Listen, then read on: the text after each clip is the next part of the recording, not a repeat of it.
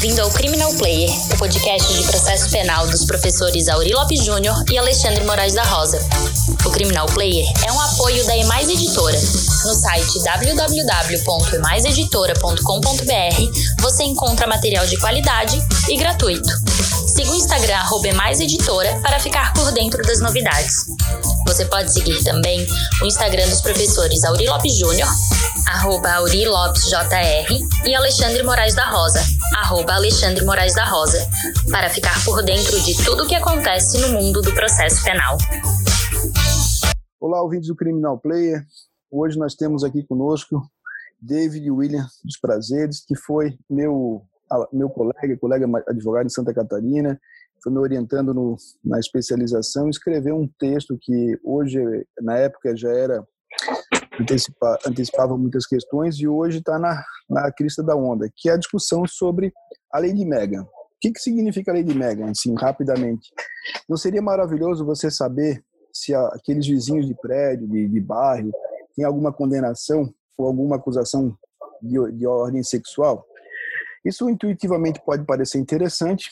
No Brasil nós temos várias leis e o William e o David falará conosco sobre elas, mas isso tem se mostrado um tanto quanto é, caro e ineficiente. E é sobre isso que nós vamos ouvir então David contar um pouco do livro dele, que depois saiu publicado como livro, tem demanda uma atualização e dessa profusão dessa profusão de leis que nós temos no Brasil aí em relação à lei de Mega Made in Brasil. Como é que funciona isso, David. Oi, Alexandre, obrigado pela oportunidade. Bom, a Lei de Mega ela é uma legislação que ela se iniciou nos Estados Unidos é, em 1994 e ela surgiu como resposta a um episódio é, bárbaro que aconteceu lá no, no país envolvendo uma menina chamada Megan Cankle. O que aconteceu? Essa menina uma criança. Ela estava um, um, um belo dia saindo para brincar com uma amiguinha que morava na vizinhança e acabou sendo interceptada no caminho por um, um sujeito chamado Jesse Timendequas, que era um criminoso sexual que já havia cumprido a sua pena e ninguém sabia dessa situação dele. Ao chegar na casa da, da amiguinha, a amiguinha não podia brincar com ela naquele momento e ela acabou sendo convidada por esse esse sex offender a entrar na casa dela a pretexto de a casa dele a pretexto de ver o cachorrinho que ele tinha acabado de comprar. Megan não sabia, era uma criança, acabou entrando na casa desse sujeito, onde ela foi estuprada e depois assassinada e acabou tendo seu corpo ocultado num parque próximo daquela região. Isso gerou uma grande comoção. Os vizinhos é, se reuniram e começaram a procurar a menina, até que a polícia, investigando a, a, situação, chegou no endereço desse, desse criminoso e ele confessou a prática do crime e descobriram que ele era um criminoso sexual, já tinha esse, esse histórico criminal, e ele acabou respondendo pelo, pelo homicídio e pelo estupro de Megan. Esse fato gerou muita, muita repercussão, fazendo com que a comunidade ela se reunisse e pedisse por, pela aprovação de uma lei para que o conhecimento, quando um criminoso sexual fosse residir no bairro em que elas moram. E a partir daí se reuniram várias assinaturas e se criou a chamada Lei de Megan, que basicamente ela é uma legislação que obriga que as pessoas condenadas por crimes sexuais elas se registrem nos departamentos policiais da, da sua região, é, indicando o crime que elas, foram, que elas foram condenadas, o local em que elas vão morar, o, o local em que elas trabalham, o carro que elas dirigem, para que, que elas sejam facilmente identificadas por qualquer cidadão. Esses dados, dependendo do estado, eles são, eles são colocados à disposição para acesso público e qualquer pessoa pode utilizar a internet para verificar se, se nas redondezas da sua casa é, ou em algum bairro vizinho reside um, um, criminoso sexual. Pois bem, nessa, nessa mesma pegada, né, o, a lei de Megan foi avaliada por estudos, estudos de várias ordens, inclusive acadêmicos, mostrando que, embora intuitivamente nós tenhamos essa possibilidade, implicou, na, por via de consequência, com o aumento da internet, a construção de, de sites, né, como sexoffender.com, em que você tem uma, uma franca exposição daqueles que foram condenados, e não só condenados, né, David? Inclusive aquelas pessoas acusadas e, e temos até registro de menores de idade ali registrados. Então isso significou uma, uma perseguição muito grande a essas pessoas, a, a alguns alguns foram, foram sofreram lesões, sofreram perseguições, foram despejados, que redundou até na construção de uma comunidade para esse sex offender, que depois tinha até excursão para ir lá, segundo consta a biografia, e, e isso espraiou-se para o Brasil. Então, conta para nós um pouquinho sobre como funciona esse, esse modelo americano, como isso ganhou a tecnologia e como chegou no Brasil.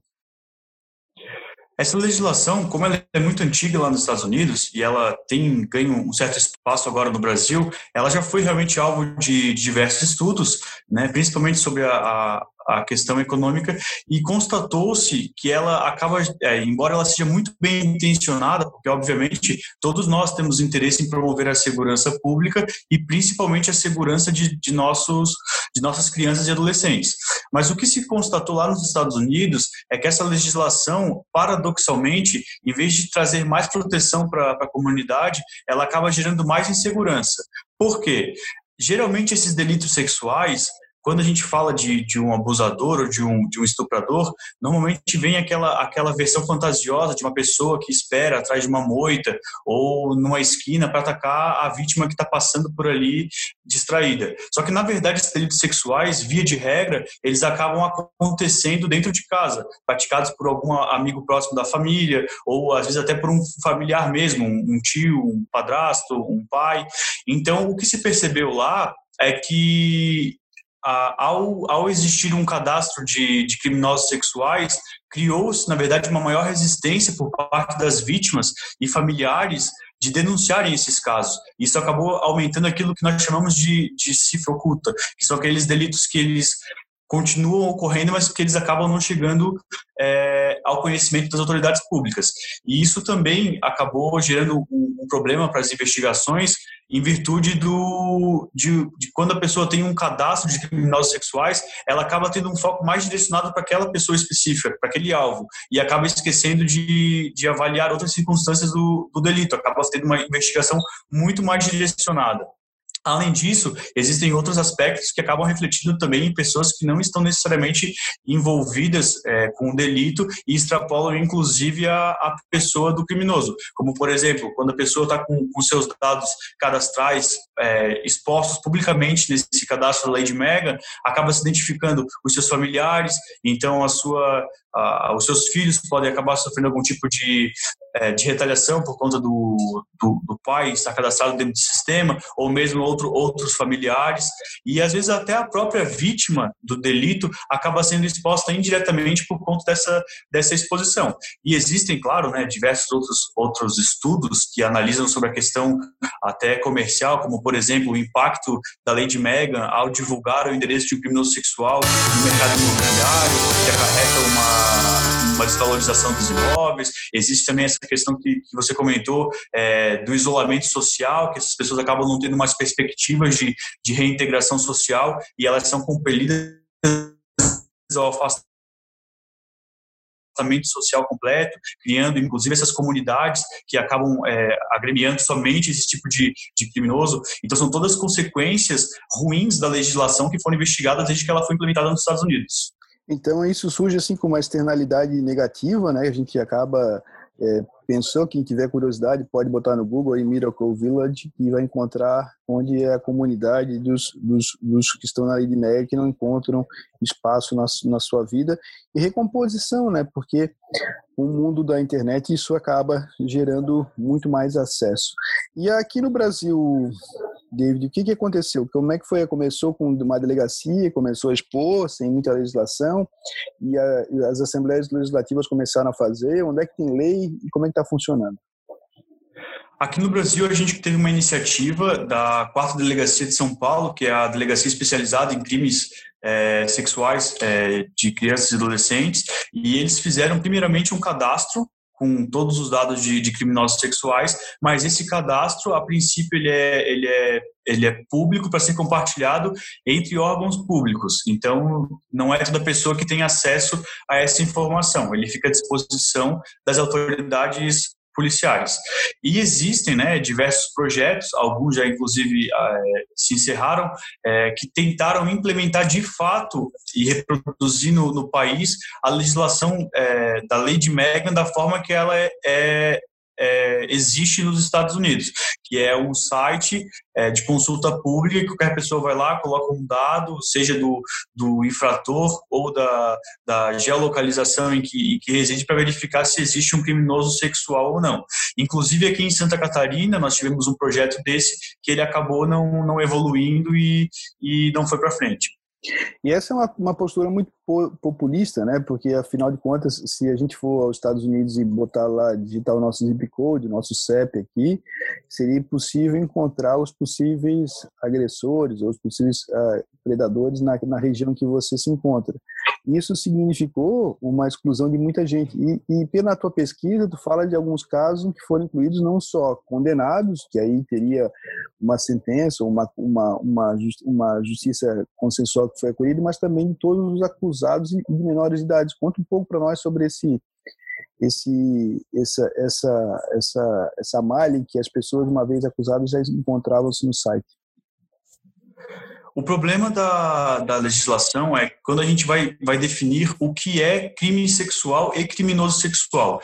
Isso nos Estados Unidos varia bastante de, de um estado para o outro. Então, por exemplo, quando a gente pensa em criminoso sexual, mais uma vez eu, eu, eu retomo aquela figura simbólica da pessoa que é, fica espreita e ataca uma vítima distraída para praticar o, o, o ato sexual de maneira forçada. Mas, na verdade, crime sexual é um conceito muito amplo. Então, nos Estados Unidos, por exemplo, exemplo, tem uma conduta bastante peculiar que acontece frequentemente no Brasil e que é considerada crime, que é o fato de, por exemplo, urinar na rua. Isso já consegue enquadrar a pessoa como um, um, criminoso sexual, um sex offender, para ser indexado nesse cadastro.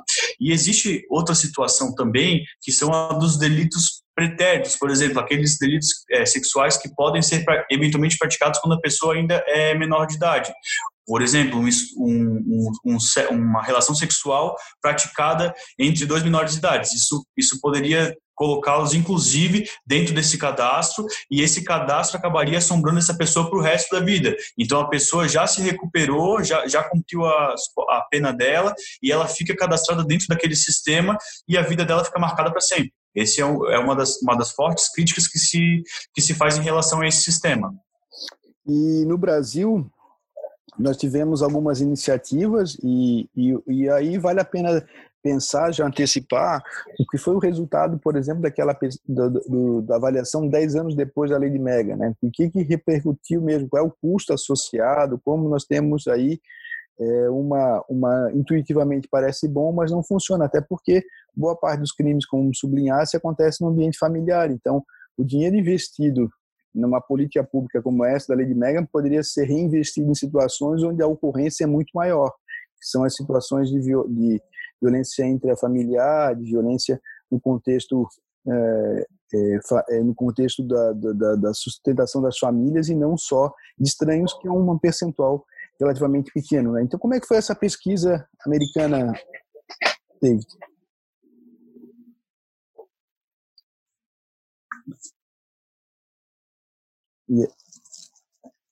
Na verdade, a pesquisa ela foi, ela foi bastante ampla, ela, ela focou é, na questão econômica e a gente poderia traçar um paralelo até com o nosso, com o nosso país, caso a gente fosse implementar uma legislação dessa aqui, por exemplo, tudo bem, elaborarmos um cadastro nacional de criminosos sexuais, como agora a gente teve recentemente notícia de que foi aprovado um projeto similar, mas daí, obviamente, um projeto de consulta restrita, não consulta pública criar um, um cadastro de, de, criminosos sexuais, existe uma, uma padronização de diversos sistemas e isso envolve muito custo, envolve capacitação e, e o, que se, o que se apurou lá né, até, até hoje, desde que a, legislação foi implementada, é que ela não traz é, um, um segurança pública, que é o objetivo principal dela. O que ela gera é uma falsa sensação de segurança, porque os crimes, como foi destacado, eles normalmente ocorrem dentro do do, seio familiar. E isso acaba muitas vezes não vindo a público. E quando você coloca uma legislação que expõe essa situação, você acaba criando uma maior resistência para que, que esse tipo de delitos sejam, sejam perseguidos. Essa é a, a maior crítica que se faz no, no, nos Estados Unidos. E claro, né, tem um fato muito importante que a gente também precisa destacar, que acaba sendo é, às vezes ignorado, que é o que a gente chama de vigilantismo, que é o, o principal efeito que surge com esse tipo de legislação. O que, que seria esse vigilantismo? O vigilantismo é aquele comportamento da, do cidadão comum que resolve vestir uma capa e, e se sente um super-herói urbano. Então, o que, que ele faz com, com um sistema desse? Ele entra no cadastro da de Mega, verifica que tem um delinquente sexual, como ele acredita que o Poder Judiciário é, ou as forças policiais foram ineficientes no combate a esse crime, ou acha que o sujeito teve uma pena muito branda, ou que na verdade deveria ter sido punido com uma, uma pena mais grave, ele acaba fazendo justiça com as próprias mãos. Então temos registros de vários casos de pessoas que foram assassinadas por constarem na lei de Mega, ou que tiveram é, seus veículos, as suas residências, residências devastadas, tudo porque tiveram a sua, a sua intimidade exposta nesse cadastro. E aqui no Brasil, tu tens o teu livro que demanda uma atualização, né? Eu acho que o teu livro é um livro que foi um divisor, ele foi uma das primeiras obras que se dedicou a estudar profundamente isso.